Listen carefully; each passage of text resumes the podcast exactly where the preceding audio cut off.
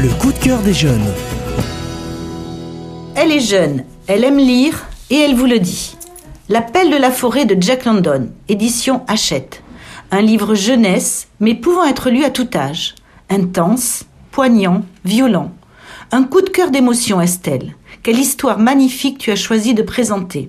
Estelle, raconte-nous un peu l'histoire de Buck. Buck, c'est un chien qui coule des jours heureux dans, dans une belle propriété de Californie. Mais il est vendu par le jardinier de ses maîtres à des chercheurs d'or qui avaient besoin de chiens de traîneau pour son nouveau propriétaire. Il n'est plus qu'une marchandise. Il quitte la douceur du climat californien pour les terres neigeuses et désertiques du Grand Nord américain. Buck apprend sa nouvelle vie à grands coups de bâton, l'estomac creux, au milieu d'hommes pas vraiment tendres, et dans une troupe de chiens qui lui font savoir qu'il n'est pas le chef. Commence pour lui une vraie vie de chien, où il passe propriétaire en propriétaire. Pourquoi le conseillerais-tu aux auditeurs de Radio Présence? Je le conseille car c'est un beau récit, fluide et poignant en même temps. On suit le parcours de Buck et on finit par oublier qu'il s'agit d'un chien et pas d'un homme, car l'auteur nous fait vivre ses émotions, ses angoisses, cette volonté de vouloir exister, de résister, et même c'est trop, car il est trop intelligent pour un chien, ce qu'il ne fait qu'il n'est pas trop crédible.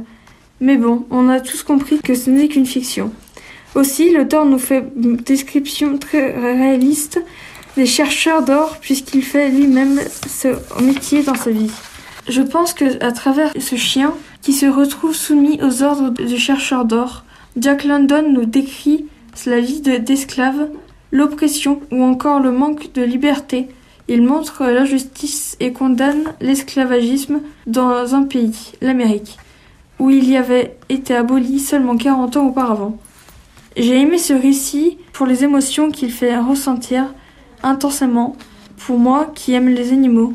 Je compatissais beaucoup, mais j'ai trouvé la fin assez triste car Buck est un chien et pas un loup. Ah, le plaisir enivrant des terres du Grand Nord, le mystère d'un univers encore sauvage, l'apprentissage de la vie de Buck, captif, sa transformation pour survivre, l'appel de la forêt de Jack London, à lire partout, pour tous, un très grand écrivain. Vous aimez les histoires d'animaux? Allez à la rencontre de Buck. Je suis jeune, j'aime lire et je le dis.